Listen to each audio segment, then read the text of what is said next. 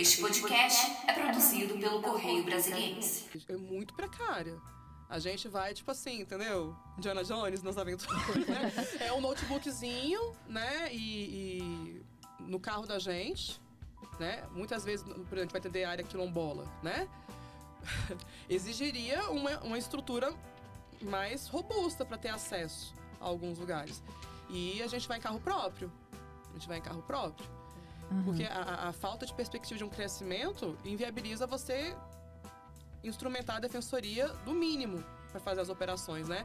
A gente brinca, mas não é brincadeira que a gente tem o quê? A defensor, o defensor e os estagiários. Temos sim guerreiros terceirizados, terceirizadas, servidores, mas assim, é um número extremamente diminuto para o apoio que nós precisaríamos. Nós não temos, por exemplo, servidores com especialização em antropologia, em sociologia, né, não temos um, um quadro robusto. É, normalmente, não, nós não temos quadros médicos para nos ajudar a analisar né, laudos, isso, aquilo. Às vezes nos aparece alguma situação. Por exemplo, a gente acompanhou o desastre de Mariana, a questão ali da, do Xingu, que a gente uhum. precisou, né, da, da Belo Monte e tudo mais. Então, assim, nos falta um, um corpo técnico, né? Então, assim, é até uma vergonha dizer, mas a gente pesquisa muito no Google, né? Vamos ver, aí a gente precisava no Google quais são as referências, nas universidades federais. Aí a gente fecha parceria. Mas isso, isso o, o, trabalho, vou dizer, ele é de excelência, ele é reconhecido pela comunidade jurídica. Apesar de tudo. Apesar de tudo, ele é reconhecido, mas acaba que a gente demora muito mais para conseguir alcançar.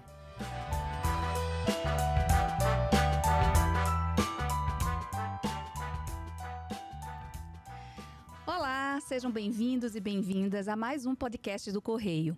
Hoje, na bancada, estamos eu, Cibele Negromonte, minha colega Camila Germano e a defensora pública federal, Liana Dani.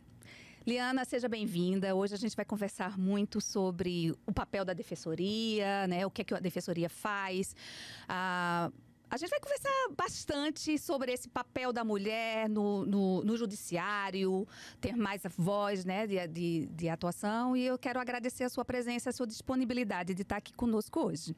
Obrigada, Sibeli. Obrigada, Camila. Bom dia, né? E é uma oportunidade a gente estar aqui tendo esse diálogo, né, esse bate-papo sobre a Defensoria Pública da União, né, que tem um serviço super relevante para a sociedade, e também o papel da mulher no sistema judiciário, né? É, vamos, justiça. vamos conversar falando sobre isso que está bem atual, né? É, um grupo de mulheres, do, principalmente da área política e judiciária, uhum. ela tem, tem, eles lançaram, né? Vocês lançaram, você faz parte desse uhum. movimento, um movimento que pede a participação de mais mulheres no Supremo. Né? E principalmente mulheres negras, que Exatamente. nunca existiu mulher no Supremo, nem no STJ também mulheres não, negras nunca existiram, né? E a, é, no, no, próprio Supremo só tivemos três mulheres até hoje na história, né? O que é uma coisa meio, muito. Nós somos maioria da população e mesmo assim só três mulheres nos representaram lá, né? No assento.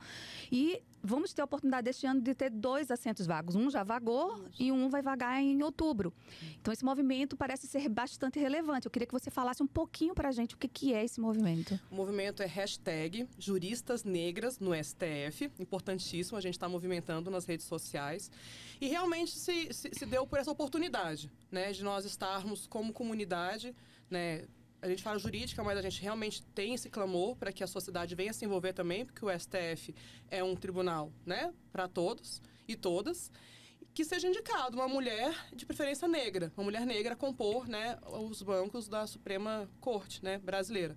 Em especial porque é, temos a convicção do entendimento que só é possível dar um novo olhar às decisões e aos problemas que nós passamos no Brasil com novas cabeças pensantes no sistema de justiça. Né? Então, a gente tem esse cenário de manutenção de homens brancos, juristas relevantes, contudo, falta o olhar e a perspectiva de mulheres, mulheres negras e também de homens negros, né? que nós até conversamos um pouco, que realmente a gente tem essa, essa defasagem, a gente tem esse déficit, né?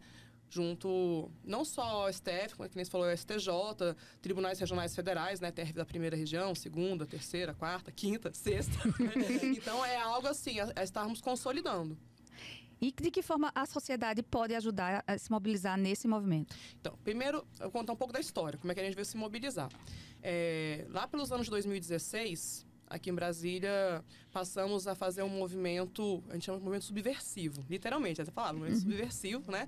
Começamos com encontros na Escola Nacional da Administração Pública, ENAP, com representantes mulheres, lideranças femininas, né? Do Poder Judiciário, Executivo e Legislativo.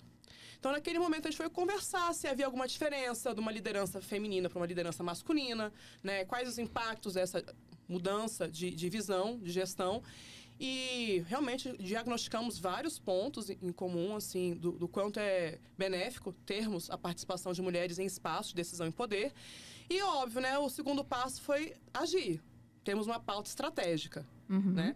E então, cada uma ficou responsável com o seu dever de casa, no seu órgão de origem, a reanalisar os normativos, a garantir paridade nos ambientes de decisão e poder, conselhos, direção, cargos de assessoramento. Né? Então, assim, é impressionante como foi um movimento primeiro de dever de casa, né? Analisar as próprias instituições. Eu sou da Defensoria Pública da União, então esse movimento também foi levado, né, para dentro da sua. Exatamente, não só por mim, mas por outras colegas que também se, se perceberam desse movimento, que é até interessante, muitas mulheres não se percebem no movimento, né? É, é, é como o machismo estrutural. É o machismo estrutural. É. As próprias mulheres, as nós próprias mulheres, mulheres, temos esse machismo que, estrutural. Que não percebem a, a necessidade, né? Que é óbvio que é algo sacrificante. Né? Nós sabemos que a mulher tem, não é nem dupla jornada, são, são, é tripla jornada. No cenário de pandemia, isso ficou mais característico, quantas mulheres são responsáveis por toda a sorte de gestão doméstica e cuidados. Contudo, se a gente quer, de fato, um cenário diferente para as próximas gerações e também decisões diferentes, é importante trazermos novos olhares. Então, a gente fez esse movimento interno e, com o cenário né, sendo, enfim, desenvolvido, também oportunidades externas, como esta agora junto ao STF. E a gente tem esse encontro, né? Outros movimentos na rede, né? No Instagram é o movimento Elas Pedem Vista, que também tem essa frente. Defensoras Públicas do Brasil também tem abraçado a causa. Inclusive, é uma petição pública que pode ser assinada, né? E esse é o interessante, que nem se ponderou, qual, como mobilizar a sociedade. Primeiramente, trazendo essa importância, né? De que nós precisamos de fato de mais mulheres e mulheres negras. É, e esse é um debate importantíssimo. Por quê? Né? Muitas vezes a gente tem que quebrar esse primeiro obstáculo. Exato. Né? É. Como é que é hoje o panorama, né? Pois é, eu queria perguntar justamente sobre os desafios, porque você está falando que um deles é até mesmo as mulheres que estão, que não se veem na necessidade de ter. E qual outros desafios a gente pode ter para tentar mudar isso? Camila, vou pegar um exemplo. Ano passado, a gente teve um debate muito genuíno sobre violência política, violência política de gênero. Uhum. É, e o interessante é que havia uma dificuldade de entender o porquê de eventual violência política de gênero, porque não era concebido que o espaço das mulheres era espaço político. Uhum. Então, eventuais piadinhas machistas, comentários. É, com quem vão ficar os filhos, né? Nossa, ela vai ser abandonada pelo marido, uhum. Né? Eram comentários totalmente passíveis de serem repercutidos, porque, ah, não, porque o espaço dela não é aqui. Uhum. Então, realmente, é, é, esse é um desafio enorme. A gente multiplicar esse entendimento que nós precisamos, não é um favor que nós fazemos às mulheres, nós precisamos de mulheres para dialogar, para debater. São experiências únicas, uhum. né, do papel da mulher o clichê é a maternidade, cuidado com crianças, né? E, enfim, um, um, assunto que é super em voga hoje, que é a menopausa, climatério. Nós não temos uma política de saúde voltada né, para esse uhum. público, mas também situações que o olhar da mulher é diferenciado pela sua existência mesmo. Então, o primeiro desafio, eu acredito que seja essa essa necessidade de nós entendermos o porquê. Uhum. E segundo, de fato, aí até um, é um novo paradigma cultural. Divisão de trabalhos, né? Uhum. E isso daí eu digo que é cultural porque até mulheres super empoderadas quando sentam pra gente fazer a agenda da semana, ah, quando é que a gente vai se encontrar tal. Ah, não, porque eu que pego os meninos na escola, né, e tudo mais, aí tem a compra do mercado, e tem as consultas dos meus pais. Então a gente observa que assim. É uma sobrecarga. É uma sobrecarga. É. E isso você acha que isso afasta um pouco as mulheres de, por, por exemplo, de posições de liderança? Não deveria, obviamente. Mas isso acaba essa falta de apoio, de rede de apoio, que muitas mulheres não têm, principalmente aqui em Brasília, né? Vem muita mulher de fora para cá, que não tem família aqui, que não tem com quem contar. Isso talvez atrapalhe um pouco, ou não? Atrapalha muito. Na Defensoria Pública da União, nós não fizemos o nosso estudo, inclusive, né, pleiteamos no grupo de trabalho Mulheres, que eu sou membro. Né, a Defensoria tem vários grupos de trabalho temáticos, que é o GT Mulheres, GT Comunidades Tradicionais, né, enfim, nós temos vários, várias frentes. E no GT Mulheres nós ponderamos a necessidade desse estudo, entender por que, embora nós sejamos praticamente a metade do quadro, né? 42% da instituição é composto por defensoras. Na hora de participarmos de itinerantes, de missões, né, atendimento local e, enfim, estarmos em situações de decisão em poder, nós não estamos designados. Mas há um estudo já feito pelo TRF da primeira região, né, que foi elaborado até realmente para fins de tese e pesquisa, e aonde o trabalho doméstico e as triplas jornadas foram realmente apontadas como uma dificuldade. Né, da mulher estar participando, não só participando, mas estar se capacitando. Né? A gente observa que nos bancos universitários nós somos maioria, mas já na hora de publicação, né, de mestrado, doutorado, tudo mais, começa a reduzir. Por quê? Porque tem mesmo mulheres capacitadas, em hipótese não, alguma. Claro que não. Em hipótese alguma. Mas realmente vai sobrecarregando cada vez mais. Até nesse sentido, é, é, eu pondero que é um quadro da defensoria, mas eu creio que seja o quadro de outras instituições também. É, as minhas colegas, a maioria deixaram para ter filhos e né, constituir família após o ingresso no concurso público. Então, são mulheres com 40, 40 e poucos anos, que estão aí tomando né, é, essa realização pessoal. Depois de uma certa estabilidade. Depois de uma estabilidade. Então, uhum. é, é um, um, um, sacrifício. E até fala um pouco sobre o, das nossas missões pontuais que eu sou a única mulher que faz atendimento na missão DPU para todos em Goiás. E, e isso também é muito impactante, tanto para mim como defensora, quanto para as assistidas que a gente atende. Porque são mulheres em situação de vulnerabilidade, que vão levar seus problemas pessoais. Sim, claro, né? A, a necessidade ao final é resolver uma demanda jurídica. Mas elas compartilham, por exemplo, se eu falar sobre salário maternidade, elas compartilham questão do parto, né? questão da dificuldade do pré-natal. Nós tivemos uma defasagem enorme de pré-natal no período da pandemia. Né? Eu vi uma matéria, se não me engano, 62% dos municípios não realizaram pré-natal, porque a política em voga de saúde era o combate à, à Covid. Uhum. Então, são assuntos que só aparecem quando quem está atendendo é uma mulher.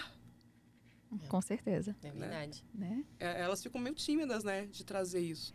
E hoje aqui e nessa... só você que, que na, nessa região agora é, de Goiás. Região, Goiás sou a única só... defensora. Em âmbito nacional, somente 17% das defensoras, 17% das missões tiveram participação de defensoras. Então a gente observa que assim é um quadro muito reduzido de representatividade de mulheres na prestação de um serviço, que impacta, óbvio, na, na no público-alvo uhum. né, no uhum. público-alvo, nesse acolhimento. Eu queria que você falasse um pouquinho também sobre como é esse trabalho, como você faz. Você vai até elas, o que casos que são mais comuns, é, o, um o que, que é a defensoria? Isso. Porque eu, eu, acho que nem todo é mundo verdade, sabe. É verdade. A gente conhece mais a defensoria local, mas uhum. a federal acho que é mais complicado. É, é, é um pouquinho. É diferente. É. é uhum. diferente. A gente tem a defensoria dos estados e Distrito Federal, que lidam com a justiça local, né, com a Justiça Estadual e do DF, e a Justiça e a Defensoria Pública da União. Nós temos atribuição na justiça eleitoral, é mais sazonal, né? Uhum. Eu já fiz demanda de prestação de contas eleitoral, tudo mais, tarará, mas é mais sazonal. A justiça militar, a justiça do trabalho, onde a gente tem a atuação hoje mais restrita por conta do número de defensores, e a justiça federal. Esse realmente é o nosso né, feijão com arroz, a Justiça Federal. E quais são as demandas da Justiça Federal? Temos os crimes federais, falsificação de moeda, tráfico internacional, é, tráfico de pessoas, é, enfim, né, assaltos à Caixa Econômica, crimes previdenciários, todos são crimes federais. E a demanda civil federal, que vai desde o SUS, tratamento médico, né, internação, é, Caixa Econômica Federal também, com o FIES, Sistema Financeiro Habitacional, revisão de contratos, é, a Caixa Econômica Universo também, né? E uma das demandas mais intensas, que são as demandas contra o INSS, que consiste em benefícios previdenciários, como aposentadoria, né, por invalidez, por idade, tempo de contribuição, é salário maternidade, que é uma demanda que eu pego muito aqui em Goiás por conta das comunidades tradicionais, comunidade rural, quilombola. Que, né, que têm direito né, ao salário maternidade, Uhum. e também os benefícios assistenciais, que estão previstos na Lei Orgânica de Assistência Social, que é o BPC. BPC deficiente, que o BPC significa benefício de prestação continuada. A pessoa com deficiência, que é aquela que tem capacidade de dois anos ou mais, ou por idade, que é a partir dos 65 anos. Então é uma gama de serviço né, muito extensa, Uhum. né? É, Muito extensa. Imagino. E, e vocês têm gente suficiente hoje ou quanto que vocês precisariam ter mais hoje para o quadro nacional é super defasado. Sabe aquele cobertor curto? Se você puxa para cobrir a cabeça, os pés ficam de fora? é é desse jeito. Hoje nós estamos com 642 postos de defensores e defensores ocupados. Eu acho que era 647. É que tem muita evasão da carreira. Né? Não, não por conta da paixão, mas acaba que realmente é, é estressante. é estressante. Então, como é um concurso que tem a mesma dificuldade que um concurso da magistratura, do Ministério Público, né? Nós temos todas aquelas provas objetivas, subjetiva, prova oral, tudo mais. Então, acaba que alguns colegas é, vão embora da defensoria. Porque realmente a gente tem menos estrutura, né? Embora criar um quadro de apoio para a Defensoria Pública da União, ele não foi provido, nós somos servidores requisitados. A minha equipe de gabinete mesmo, para atender, hoje tem distribuídos para o meu gabinete mais de 2 mil processos. E eu substituo colegas. Eu tenho dois estagiários. Essa é a minha equipe de gabinete. Quero até agradecer ao Carlos, a Carla, né? Glória a Deus pela vida deles e pelas outras, os outros estagiários que passaram. Mas é, é um trabalho muito relevante, mas assim, realmente é, é diminuto. E para atender, por exemplo, essa parte de Goiás, né, que a gente atende a subseção de Formosa, alcança até perto da Bahia, Tocantins, nós somos cinco defensores destacados. Eu e mais quatro, Quatro colegas homens. homens. Uhum. Exatamente, quatro colegas homens. E o, a gente falou um pouquinho antes de começar, Aham. mas sobre o grupo de trabalho mulheres, ele, vocês recebem ajuda das- da população. Vocês precisam que a população chegue até vocês em alguns casos. Eu queria que você falasse um pouquinho como as pessoas podem ajudar também o trabalho de vocês. É, o interessante é que, assim, os grupos de trabalho temáticos, que são os GTs, é, não são. não se confundem com a atuação que a gente chama da ponta. Né? Eu, como defensora, atuo na ponta. Né? Nas missões Goiás, junto né, ao Tribunal Regional da Primeira Região. Os GTs, eles cumprem um papel de, de estudo, de municiar demandas, em especial demandas coletivas. Nesse caso, GT Mulheres, demandas de gênero. Então, a gente auxilia como? fazendo notas técnicas, expedindo ofícios para as autoridades competentes. Então, realmente, a provocação da sociedade civil, ela é fundamental. até para vocês saberem as demandas. Exatamente, né? Até tá, tá, tá muito na moda falar construção de valor público, né? Então, literalmente, a nossa ação é legitimada pelo movimento da sociedade civil. É, durante a pandemia, nós tivemos muita interpelação por conta de saúde, né? Saúde. Teve até um caso que, que o atual governo revogou a portaria, que é a questão do aborto legal, né? Para desobrigar a autoridade, autoridade não, né? Os médicos e as médicas a se reportarem à autoridade policial. Né? Isso foi uma demanda que, que nos surgiu, né? O atendimento por telemedicina nesses casos também, né? De estupro, que foi liberado por conta da urgência da demanda e o Covid tinha a postura do lockdown. Então teve um primeiro momento que foi questionado se poderia fazer o teleatendimento. Mas vamos lá, né? As circunstâncias É, a gente teve que se adaptar, né? te- teve que adaptar. Outra demanda também que nos veio na questão de saúde é, feminina. A implantação de chips, enfim, é, instrumentos de planejamento familiar. Na oportunidade, foi feita uma portaria especificamente para higienização social, né? Mulheres em situação de rua, soro positivas, é, e inclusive tirando a anuência, né? Essas, esses nichos vão ser alvo da política. Não, vamos lá, né? A política de planejamento familiar tem que ser universal Uhum. e sempre exige o quê? O consentimento. Consentimento, né? claro, A- obviamente. A, vontade de adesão. Então, é, como é que se dá né, essa, essa aproximação? Nós temos o e-mail, né, que é, que é o, o ponto normalmente de partida, que é o gtmulheres, arroba,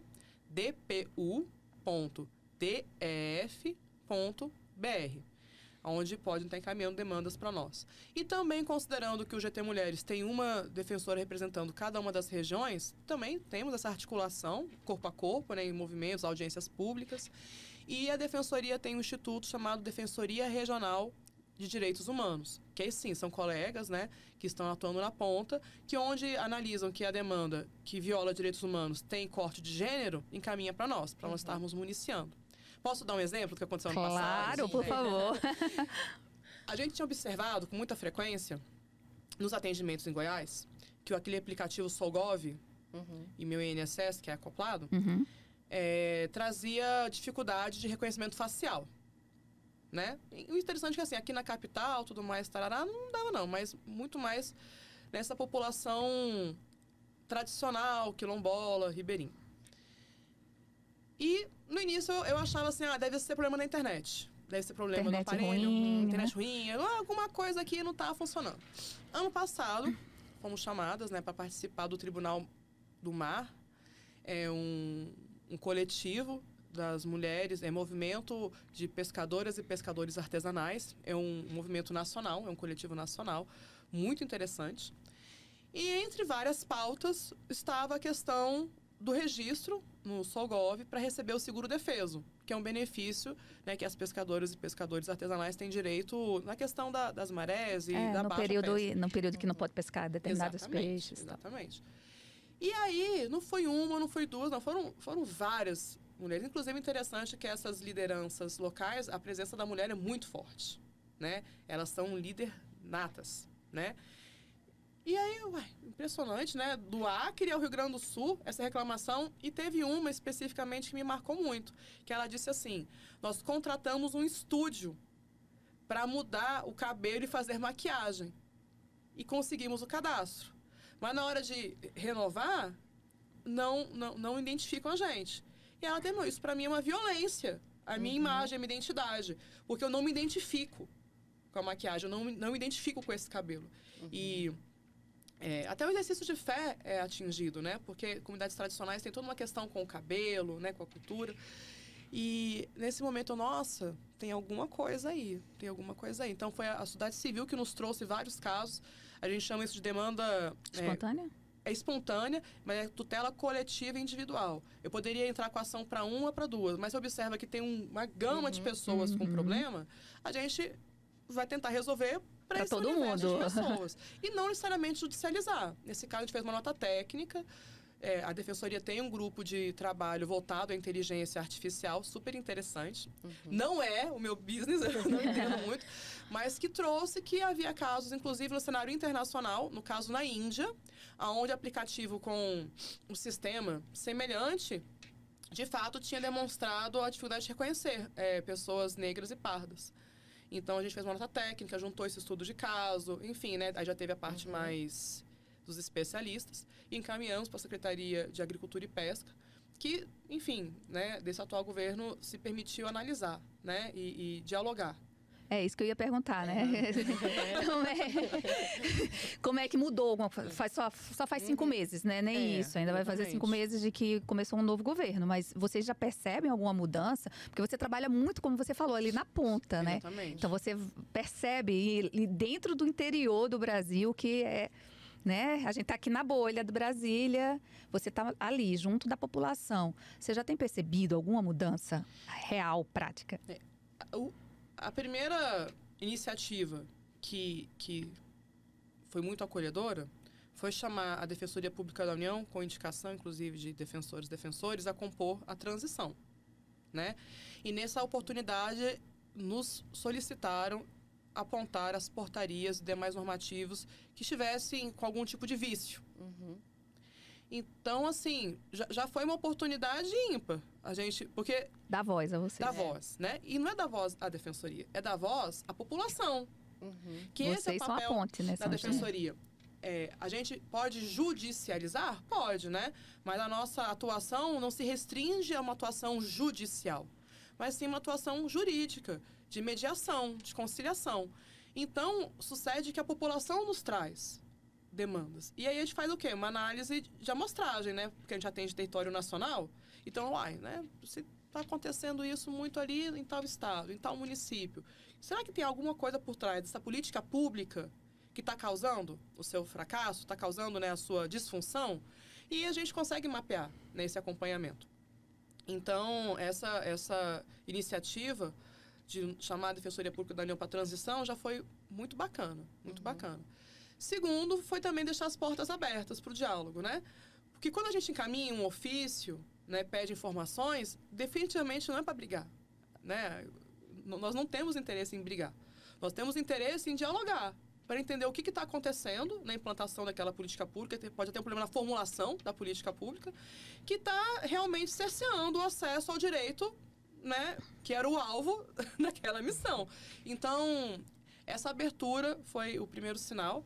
Nós estamos. É, eu vou puxar meu peixe, você fala, vou puxar meu peixe, né? claro. né? Nós estamos aí na, na, em atuação na questão do marco fiscal, arcabouço fiscal, enfim, né? uhum. né? Por quê? Porque a Defensoria Pública da União, nós éramos um órgão do Executivo.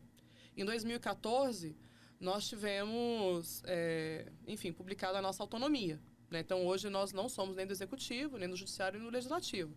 Nós temos uma atuação autônoma. Uhum. O que é importante porque, muitas vezes, sim, a gente entra é, em litígio né, com o governo federal. Volto a dizer, não para brigar, mas para resolver uhum. uma situação de um, de um grupo né, populacional. Então, essa autonomia ela foi fundamental. Só que aí, é, vejam, né, a gente era um órgão dentro do, do, Ministério da Justiça, aí a gente passou a ter uma autonomia. O nosso orçamento ainda não era condizente com uma instituição autônoma. Tanto que, assim, os nossos servidores são requisitados do Poder Executivo, sem ônus, a maioria. E aí veio o teto constitucional de gasto dizendo, não, vocês vão ter que se virar com esse orçamento de vocês aí o resto da vida, com reajuste da inflação. Então, é, não tem como a gente pensar em crescimento da defensoria, em fortalecimento da defensoria, uhum. com um cenário que a gente tinha praticamente é, pois é. Você poderia dar até alguns exemplos de dificuldades que você tem, principalmente atuando dentro do interior do Brasil, como você atua, né? É, a... Em áreas remotas até, né? A estrutura, Sibeli, é, é muito precária. A gente vai, tipo assim, entendeu? Diana Jones nas aventuras, né? É um notebookzinho, né? E, e, no carro da gente, né? Muitas vezes, por exemplo, a gente vai atender a área quilombola, né? Exigiria uma, uma estrutura mais robusta para ter acesso a alguns lugares. E a gente vai em carro próprio. A gente vai em carro próprio. Uhum. Porque a, a falta de perspectiva de um crescimento inviabiliza você instrumentar a defensoria do mínimo para fazer as operações, né? A gente brinca, mano, é brincadeira que a gente tem o quê? A defensor, o defensor e os estagiários. Temos sim guerreiros terceirizados, terceirizadas, servidores, mas assim, é um número extremamente diminuto para o apoio que nós precisaríamos. Nós não temos, por exemplo, servidores com especialização em antropologia, em sociologia, né? Não temos um, um quadro robusto. É, normalmente, não, nós não temos quadros médicos para nos ajudar a analisar né, laudos, isso, aquilo. Uhum. Às vezes nos aparece alguma situação. Por exemplo, a gente acompanhou o desastre de Mariana, a questão ali da, do Xingu, que a gente uhum. precisou, né, da, da Belo Monte tudo mais. Então, assim, nos falta um, um corpo técnico, né? Então, assim, é até uma vergonha dizer, mas a gente pesquisa muito no Google, né? Vamos ver, aí a gente observa no Google quais são as referências, nas universidades federais. Aí a gente fecha parceria.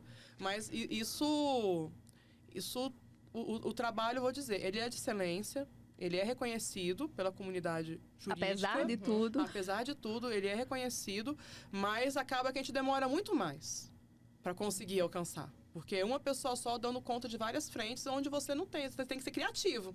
Né? Uhum. Em especial nos Yanomamis, também a gente, tem, a gente teve atuação né? Mas até a gente conseguir, a gente pega carona, pega carona com todo mundo, no carro, no avião, manda a gente, manda a gente, manda a gente, entendeu? É, é, bem, é bem complexo. Eu acho que para a mulher ainda é pior, né? Por causa Muito. da vulnerabilidade mesmo que a gente acaba sofrendo, infelizmente, né? Como de, de violência, né? De, de gênero. gênero. Até quando a gente falou, né, do porquê da não participação da mulher, logo no início, uhum. é, a gente está devendo esse questionário na Defensoria Pública, e um dos pontos que eu acredito que seja óbvio além da jornada é a questão da violência institucional, entendeu? Uhum. Porque quando eu vou sozinha para Goiás, tem toda aquela questão do carro, eu estou sozinha, posso sofrer um acidente, pode furar um pneu, vou ficar sozinha no meio de uma rodovia, sem iluminação, sem nada. Tanto que assim, eu, eu vou só com, com energia, só. Só, com luz. Eu, eu, eu, não, eu não ando no escuro. Ah, Quando a gente vai dormir né, em lugares mais remotos, é, normalmente não tem uma hospedagem, o que é natural. Quero uhum. dizer o uhum. seguinte, é natural, né? Não é uma questão de, de, luxo, realmente é natural não ter. Mas normalmente eu durmo em posto de gasolina, com os caminhoneiros, né? Aí dá sete, oito horas, eu tenho que chavear, tipo assim, se eu tô sem água, isso e aquilo, problema meu. Porque eu não posso descer. Eu digo desse, né, eu não posso descer pro posto para comprar nada. Porque o quê? Porque você é alvo de investida por conta do machismo estrutural. Então, assim, é, acaba que algumas mulheres realmente, eu não julgo, é, é, é complicado, você fica receoso, o que que eu vou, né? Vou lá para me expor? Né, Eu lembro uma vez que eu fui fazer uma caminhada com uma servidora que foi comigo, fazer uma ginástica, né? Vamos lá, a gente trabalhou o dia todo, foi dirigindo tal. Não tava à noite ainda. E nós fomos abordadas, entendeu? Por, por- por um carro. E aí eu falei, ô, minha filha, agora a gente vai correr, Sumaia. corre, corre, Sumaia, corre. Pelo amor de Deus. Não, não, não informação. Quando eu olhei o carro assim, informação, informação, aqui na beira da estrada, informação nada. Vai. Isso, é, então, assim, é, isso É, a gente ri, mas é, um- é uma é, situação É uma situação. completa. A gente tem, por exemplo, uma atuação junto a cenários de trabalho análogo escravo. Só que a gente só vai quando vai a Polícia Federal. Né? E a- as defensoras costumam ir mais em situações urbanas, que a gente tem na indústria têxtil, né? Tudo mais também, situação de trabalho análogo escravo, também doméstico. Mas a gente tem, nossa, é é uma imensidão de situações, onde há mulheres, né? Em situação de cativeiro, de escravização sexual, né? O o próprio tráfico internacional de pessoas, ele é mais robusto com mulheres e crianças, né? E são áreas de nossa atuação. Então, acaba que, que vão à frente, muitas vezes, os colegas homens, né? Porque a gente também fica vulnerável. E vou te dizer, viu? Eu sou vaidosa, eu acho que rola um orgulho feminino. Tipo, ah, eu não aceito isso, não aceito. eu vou, eu vou. Mas, no fundo, você para pensar, tipo, nossa, né? Mas e aí? Se eu for, realmente, eu, eu fico mais vulnerável como mulher. né? Aham. E assim, casos emblemáticos que você já passou. Conta algum pra gente aí, né? A gente ficou curioso, que é tão, é tão interessante esse Isso- teu contato todo. Isso com- tem a ver até com GT Mulheres, né? Que uma das pautas que a gente atua que não é tão é, empática, né? São de mulheres brasileiras que têm filhos é, no estrangeiro, né? Enfim, casam tal. E nas férias escolares pegam a criança debaixo do braço e vêm para o Brasil. Normalmente mulheres que são submetidas à violência doméstica, né? Então é tráfico internacional de menor. Essas mulheres respondem, né? Criminalmente, enfim. É, muitas vezes elas podem perder, né, realmente o acesso à criança. Não é só a guarda, não, perder o acesso à criança, né?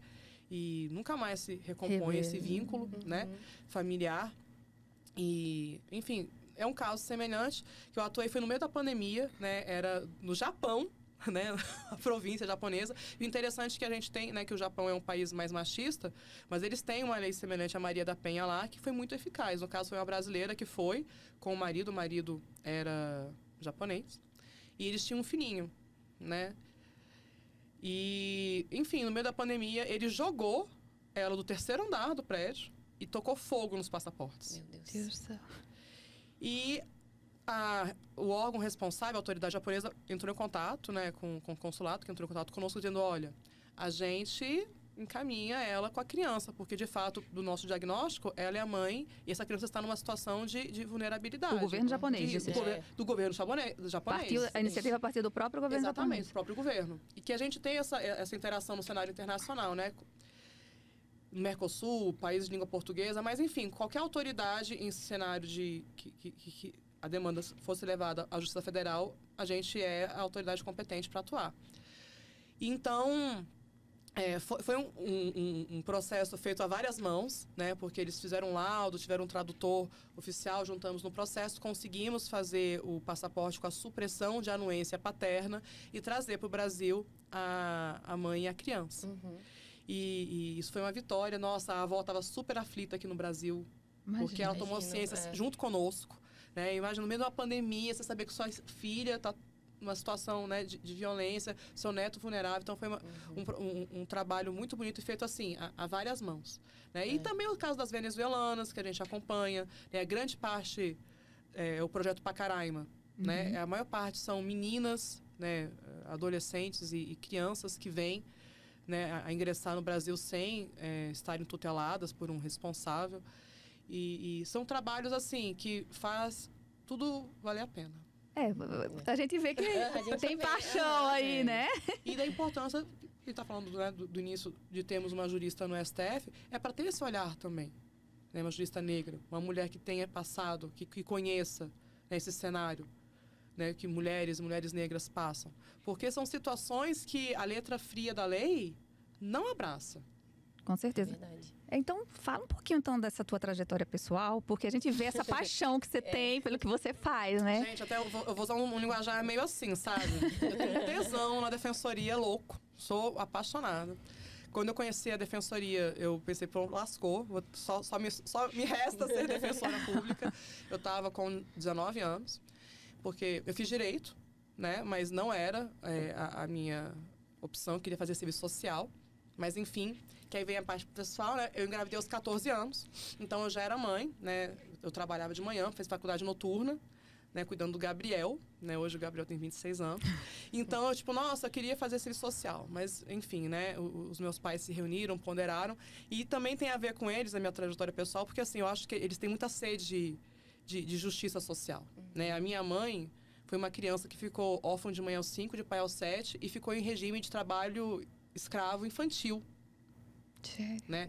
Porque assim, quando gente- o que, que a gente chama aquela pessoa que fica rodando na casa de vários familiares Aham. distantes em troca de um lugar pra dormir Ajudando, é. E comer um prato Ajudando, né? Sem nenhum. Ela veio terminar primeiro e segundo grau aqui no Elefante Branco, em Brasília, no supletivo.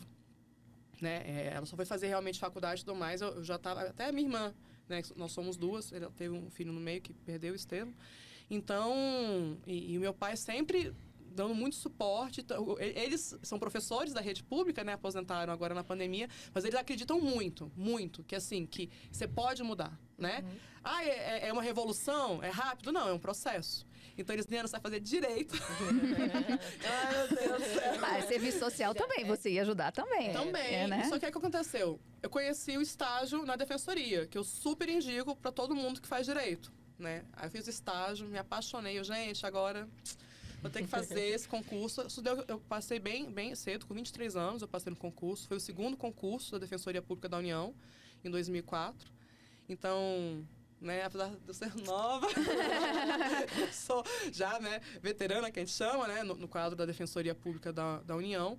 E sou apaixonada porque, assim, faz muito sentido, né, na história dos meus pais, na minha história também, né, que fui mãe precoce, e a gente sabe que, assim, é, é possível, mas os obstáculos que a gente tem, né, o preconceito é, é enorme. Então, a gente tem que ser muito, muito resiliente. E os órgãos, né, as instituições, elas podem e devem cumprir o seu papel para tornar esses sonhos possíveis, não é verdade? Com Né, Não, é um, certeza. não é um favor, né?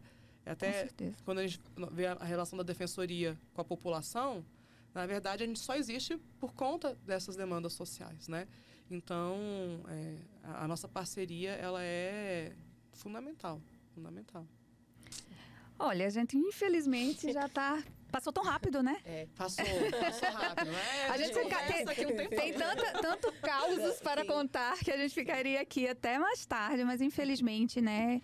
Eu só queria que você fizesse uma consideração final. O que é que você poderia dizer hoje para as mulheres que estão aí na batalha, que estão lutando? Você foi mãe com 14 anos e não desistiu, ficou firme e forte.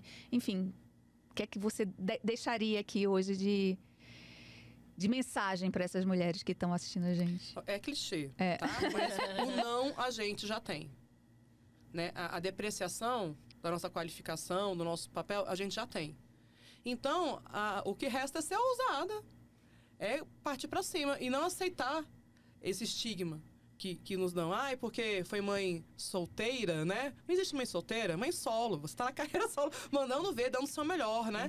É, na- independentemente daquilo que, que nos entregam, a gente pode fazer o melhor. Eu vejo isso cotidianamente nas lideranças, nessas comunidades tradicionais, realmente capitaneadas por mulheres, né, que fazem a diferença onde elas estão.